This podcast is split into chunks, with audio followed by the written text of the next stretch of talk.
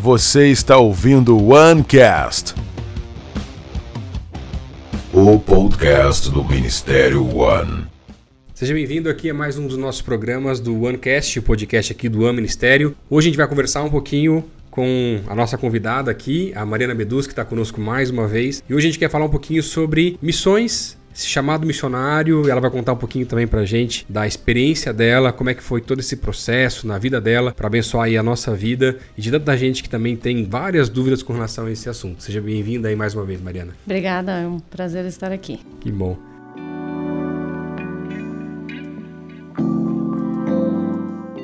Conta pra gente um pouquinho, Mariana, como é que foi para você esse processo aí na tua vida com relação a esse chamado missionário, até entender, na verdade, além do chamado, até chegar na organização, no país e todo esse processo aí para as pessoas que estão ouvindo entenderem um pouquinho como é que funciona isso também. Beleza, eu vou tentar resumir uma história de anos em alguns minutinhos. É, eu me converti quando eu tinha 17 anos no Palavra da Vida e servindo lá eu pude entrar em contato com um pouquinho, ter um gostinho do que é servir a Deus em tempo integral. E desde que eu comecei a servir lá no PV, a gente sempre recebia missionário, eu via missionário pregando e na igreja também. Meu coração começou a se incomodar com aquilo no sentido de tipo, eu querer fazer alguma coisa em relação a missões e como a gente até comentou no outro podcast, eu fui em alguns apelos missionários e decidi que eu queria servir a Deus naquilo que a gente chama hoje de tempo integral, né? Uhum. Sendo apenas na minha cabeça eu ia ser pastora, ia trabalhar no Brasil. E os anos foram passando, como eu falei, meus pais é, não entenderam muito bem isso na época e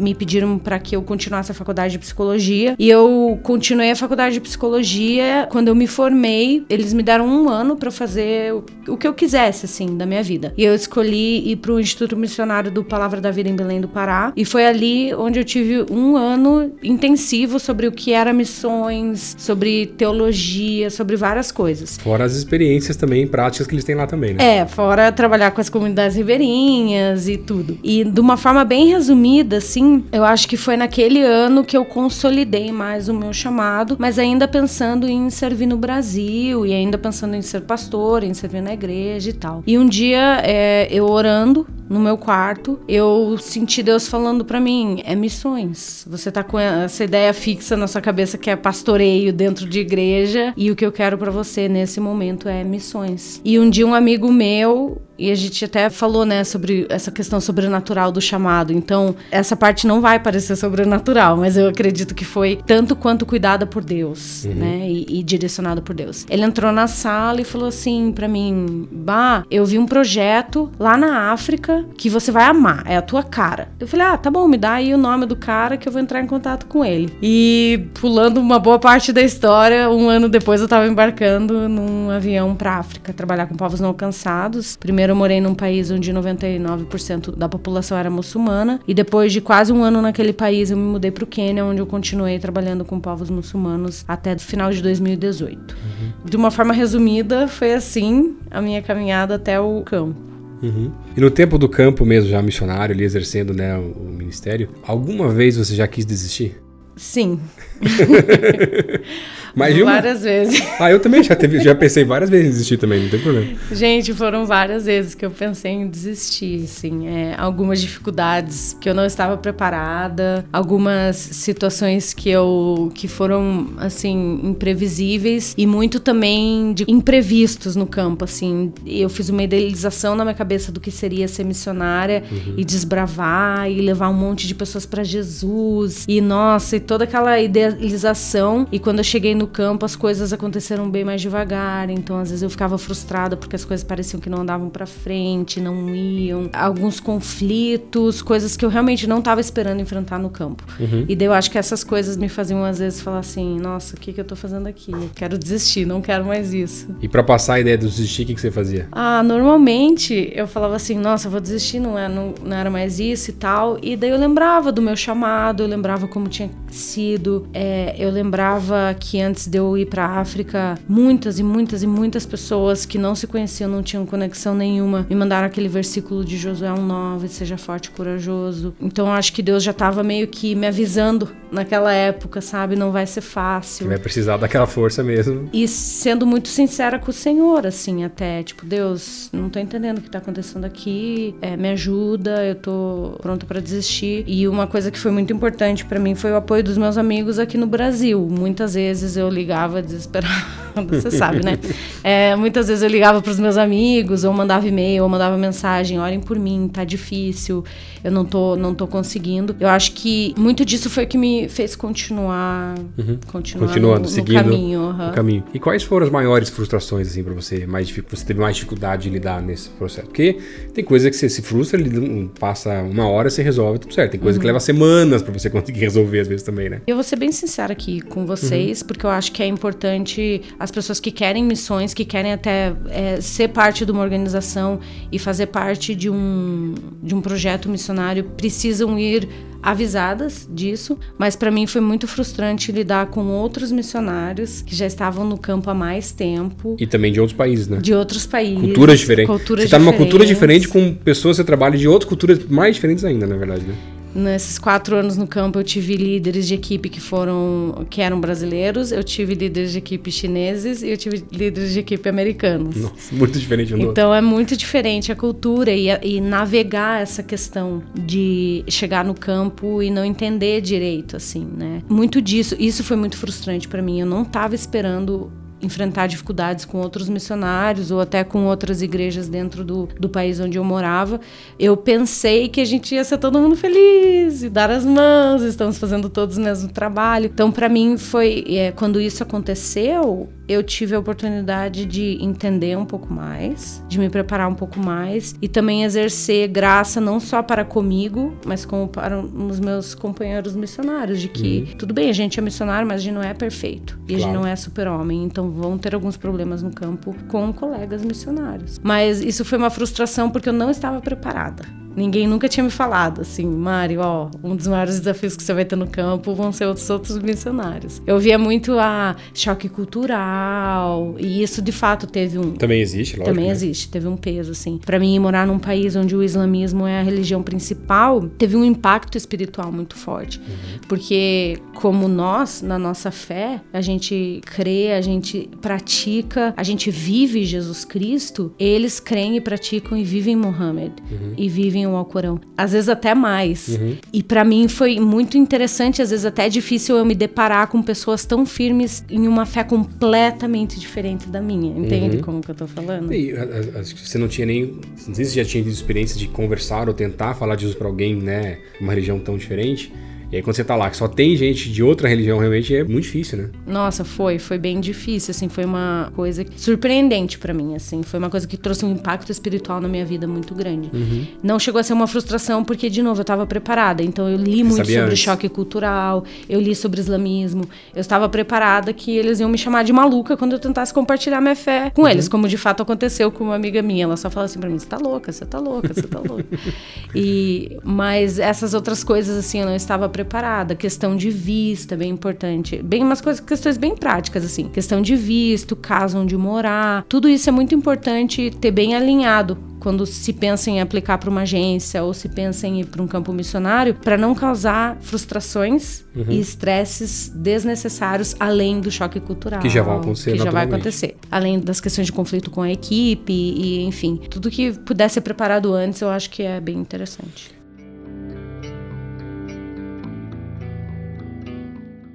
E no teu caso, até a questão da língua também ela é um limitador. Para você, como é que foi esse processo? Porque você saiu daqui, você falar português e inglês. Uhum. Espanhol, mais ou menos, não é aquela coisa, mas dá para se virar. Mas aí com relação à língua do país, que era uma língua totalmente diferente, até escrita completamente diferente, como é que foi para você também esse processo? Tudo. Nossa, a língua, eu nunca tinha ouvido nada na minha vida em, como aquilo, assim. E daí, quando eu cheguei no país onde eu morei pela primeira vez, eles tinham três línguas oficiais, ou quatro. Era árabe, francês, porque era a França que tinha colonizado o país, afar e somali. Somali. Eu não sabia diferenciar quando eu tava ouvindo qual. De tão. Pra piorar a situação. Bagunçado que era. Eu não sabia se era francês, se era somali, se era afro. Mas depois, quando eu comecei a aprender a língua, é, uma, é, uma, é um processo muito interessante porque faz você sentir muito um bebê. Mas você começou a aprender lá ou tentou começar aqui ainda antes de ir para o campo? Eu comecei a aprender lá porque não tem muitos materiais escritos na língua que eu estava aprendendo. Uhum. Então, tipo, por mais que eu tentasse pesquisar essa língua, ela não é uma língua muito acessível. E aí eu comecei a aprender lá. E daí o método que eu usei foi mais um método de ouvir bastante e começar que nem uma criança, apontando, assim. Então, minha professora perguntava onde está o copo? E eu apontava o copo. Mas é um, é um processo bem que traz muita humildade para você, porque você chega no país e não consegue fazer nada, né? Eu não conseguia pedir uma água. Nossa. Eu não sabia como falar, por favor, eu quero uma água, ou onde é o banheiro, ou uhum. eu quero comprar pão. Eu não conseguia. E daí, tipo, meninas de sete anos com quem eu trabalhava tinham que ir comigo para ajudar, para falar por mim, para pedir o pão, para pedir água por mim e eu, o dinheiro também. Você se sente muito vulnerável assim. Então foi uma, uma experiência que me deixou bem humilde assim, porque é muito difícil aprender uma língua nova, principalmente quando até os sons assim, alguns sons que eu que não são naturais, né, feito. né, para brasileiro, né? Fala português também, então. É. E com essas, com as crianças, né? Com o pessoal que você tá trabalhando ali também, você falava inglês e eles te ajudando no processo, né? E tudo mais. Eu falava inglês elas falavam somali comigo, eu entendendo ou não. Uhum. Tipo, falavam, falavam, falavam, falavam. E eu, meu, o que essa pessoa tá falando? Eu não tenho ideia. Cara de paisagem, só Cara de paisagem. E daí, depois de alguns meses de eu estudando a língua e tal, eu já conseguia fazer algumas coisas. Então, as meninas que falavam inglês, elas misturavam um pouco o somali com o inglês. Uhum. Gesto, muito gesto. Às vezes elas tentavam falar em francês pra ver se eu entendia francês, mas eu não falo francês, então eu não entendia. Então, assim, a gente se comunicava do jeito que dava. Mas Era conseguia bem... se comunicar, que importante. Conseguia né? se comunicar, uhum.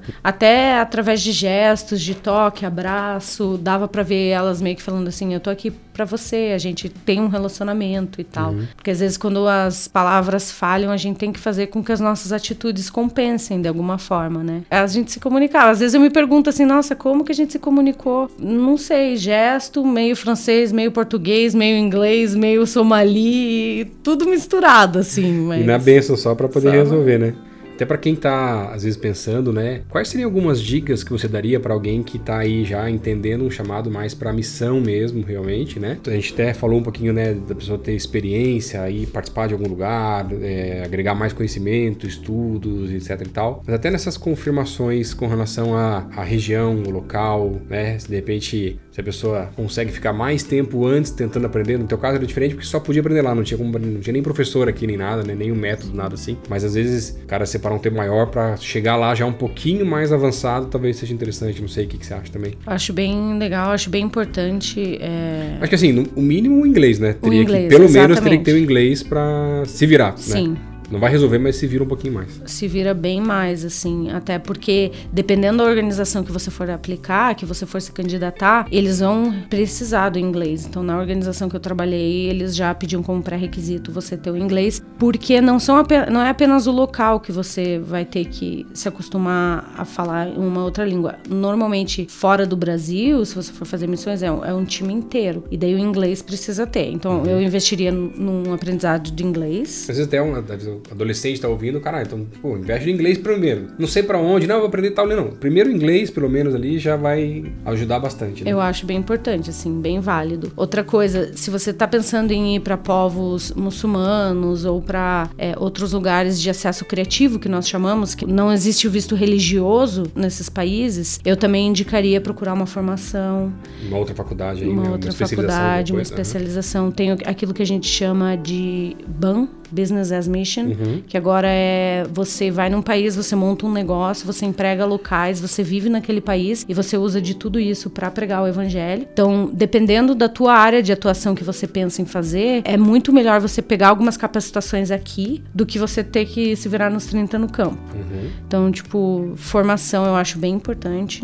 O inglês eu acho bem importante. E, gente, pesquisem sobre as agências que vocês estão interessados. Então, vamos supor, nós, batistas, né? Nós temos a Junta de Missões Mundiais. Uhum. Pesquisa sobre a Junta de Missões Mundiais, vê quais são os projetos dele, conversa com missionários da Junta fala assim, ó, eu tô pensando em aplicar, o que que você me indica? Eu sou da parte do acesso criativo da Missões para o Interior da África. Então, se você tá pensando em aplicar para Missões para o Interior da África, liga pro pessoal lá no escritório, fala assim, ó, como que é a missão de vocês? Quais são os seus valores? Como vocês trabalham? Como são os times? e no campo, e visto, e casa, e moradia e tudo. Então acho bem importante a gente ir para o campo máximo informado que a gente puder, porque isso vai evitar algumas frustrações. Acho que dependendo até do local e se for possível, de repente, né? Às vezes fazer uma, pegar umas férias e investir para ir conhecer. Talvez pode ser o que vai fechar a porta. Não, não tem nada a ver com o que eu imaginava, não é isso que eu quero ou vai ser só para aumentar mais ainda o, o arder no coração, para querer logo e logo, né? Seja ali em outro lugar, mas para confirmar um pouco mais também algumas vezes, né? Eu acho isso ótimo. Se existe uma possibilidade de você visitar o país que você está pensando em ser missionário, vai. Vai visitar, conversa com missionários que já estão lá há algum tempo. Conversa com pastores locais. Vai espiar a terra, né? Sim, sim. Vai espiar a terra. Caso essa possibilidade não exista, pesquisa, gente. Hoje tem Google, tem várias agências que provavelmente têm trabalho naquele país. Vai pesquisando, vai dando uma olhada que eu acho bem. Às vezes conversar até com o teu pastor, porque às vezes é difícil você conseguir o contato do missionário que tá lá, uma coisa assim. Mas com certeza qualquer pastor aí vai ter o contato de algum missionário que pode te indicar para você conversar, né? Marcar uma videoconferência que seja pelo menos ali, tirar algumas dúvidas, né? Faz uma listinha inteira de perguntas, não tem problema, e vai lá e vai tentando ajudar, né? Nesse sentido, para tirar as dúvidas mesmo. Exatamente. Eu aprendi muito em relação a, a, a isso depois de ter ido para o campo, o que foi o que foi uma pena, né? Sofreu, Mas sofreu um pouquinho um mais. Então, a ideia é também fazer com que as pessoas possam sofrer menos e mais Exatamente. preparadas. Essa é a ideia, né? Exatamente, Lógico. é essa a ideia. Mas perguntas que eu falei, putz, eu deveria ter feito. Com quem que eu vou morar? Como que vai ser meu meio de transporte lá? Como uhum. que é o uhum. transporte público no país? Como que a, a organização lida com, com as questões de liderança? Qual que é a cadeia de comando dentro da organização? Para resolver um conflito, como é que seria, né? Por exemplo. Exatamente. É, quem traz o cuidado missionário? Na organização. Tudo isso eu acho que é muito importante. Uhum. A gente pensar e, e, perguntar. E que nem você falou, faz pergunta, pergunta, pergunta, pergunta. Quanto pergunta. mais, melhor quanto nesse mais caso melhor, aí. com certeza. Uhum. Ou quanto mais, pelo menos menos sofrimento talvez você possa... Não que não vá ter dificuldades, a gente sempre vai ter, né? Em qualquer lugar que a gente vai trabalhar, servir, participar, vai sempre ter um conflito ou outro pra gente tentar resolver, mas lógico. Mas se você conseguir adiantar outras coisas, trabalhar as expectativas no coração, já fica um pouquinho mais fácil também, pelo menos, né? Sem sombra de dúvida. E para mim, foi uma questão de que eu, na minha assim, eu na minha inocência, talvez, achei que eu conseguiria lidar muito melhor com coisas que daí quando eu cheguei no campo eu não lidei tão bem, assim. Então, por exemplo, no meu nos primeiros meses do campo missionário, eu dividi o quarto com mais duas meninas. Hoje em dia, eu já não não, não faria mais não, isso porque é um limite meu, uhum. é uma uma necessidade é de ter um espaço. Uma necessidade minha de ter o meu uhum. espaço, assim. Ai, Mariana, mas você é missionária, você tem que tudo, tem que fazer tudo, tá, tá, tá. Isso é muito legal em viagens de curto prazo. Uhum. Se você está pensando em ficar num país mais do que um ano, mais do que três anos, como eu fiquei quatro anos, você vai começar a se deparar com alguns limites que você tem, que você não e vai você, aguentar. E você também nem conhecia anos. antes também. E que você também achava que aguentava, exatamente. Né? Uhum. Eu, na minha cabeça, achava que eu aguentava. Sem problema. Uhum. E daí, quando eu me deparei com essa situação, eu falei, não, isso para mim não dá. Então, hoje, quando eu voltar pro campo, eu já sei, eu vou ter um quarto só para mim, eu não ligo de dividir a casa, mas eu preciso ter um quarto uhum. só para mim. É uma coisa minha e que uma, uma dificuldade, uma limitação que eu acabei conhecendo no campo. Eu acho importante você entrar em contato com essas limitações também para que, gente, entendo, para que a sua caminhada no campo seja longa e duradoura, uhum. para que você não se queime, não, uhum. não se não entre num, num, numa dificuldade emocional que você uhum. não precisa entrar se você Porque as pessoas já são grandes, limite. já é difícil, né? É, Sim, claro. Porque já é difícil. Uhum. Daí se você não respeita os seus limites, vai se tornar um pouco mais difícil. Então é muito legal você começar a perceber essas coisas, porque daí quando você pensa que a corrida no campo missionário não é um sprint, ela é uma maratona, uhum. você vai entender que você vai ter que beber água no meio do caminho,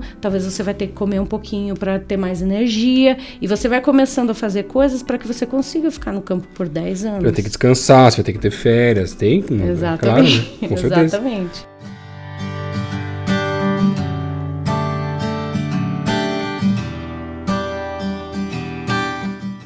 Uma última pergunta, e a saudade? Como é que você fazia para lidar com a saudade aí também? Nossa, dá muita saudade, assim. Para mim, eu tinha muitas saudades dos meus amigos, muitas saudades da minha família. O primeiro ano foi o mais difícil, sem sombra de dúvida, foi mais difícil em relação à saudade. Em datas especiais também, né? Também complicadas. Bem difícil. Mas eu, eu preciso dizer, Lucas, que Deus foi tão gracioso comigo, tão bom comigo, que dos quatro, cinco anos que eu passei o Natal longe da minha família, Deus me deu uma família família para passar o Natal com eles. Então eu nunca passei o Natal, nunca passei um ano novo sozinha. Mas essas datas realmente elas trazem um pouquinho aniversário, sempre traz um pouquinho mais. E agora com a tecnologia, sempre dá para fazer um FaceTime, dar uma ligadinha, às vezes o fuso horário dá uma complicada, mas depois de um ano, eu comecei a me acostumar com a saudade. Uhum. Então, tipo, eu deixava, eu sabia que tinha dias que eu ficava com mais saudades, mais chateada, e tudo bem, e é assim mesmo. Mas até hoje, assim, é uma das coisas mais difíceis para eu lidar com a distância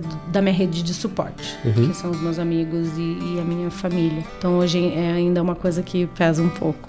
Claro. Mas é que tem gente também que às vezes tem muita dificuldade com a saudade, talvez tenha que repensar um pouco o processo também na vida, né? Processo, a, a localização, uhum. né? A, a, distância, o país. Eu acho uhum. que muitas vezes tem aquelas. Existem pessoas que falam assim: Deus me chamou para a África e é esse lugar e tal. Não é minha experiência pessoal. Eu uhum. creio que eu posso estar abençoando o ministério tanto quanto aqui no Brasil, quanto na África, quanto na Europa ou em qualquer lugar onde eu estiver. Então vale a pena repensar também, assim. Poxa, para mim, né? Sou uma mulher solteira e toda a minha rede de apoio está no Brasil. Então, ou eu vou para um lugar e fico 10 anos lá, ou eu retorno ao Brasil e faço meu ministério aqui. Claro. Tem coisas que no primeiro ano vão ser inevitáveis. E daí uhum. você vai amadurecendo e teu chamado vai se consolidando e você vai se conhecendo mais, conhecendo a Deus mais, conhecendo mais o teu chamado e as coisas vão se ajeitando. Sim.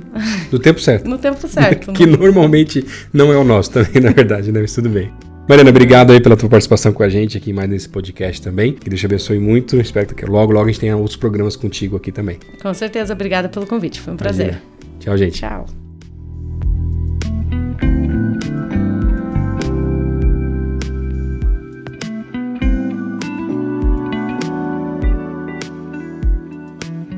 OneCast, o podcast do Ministério One.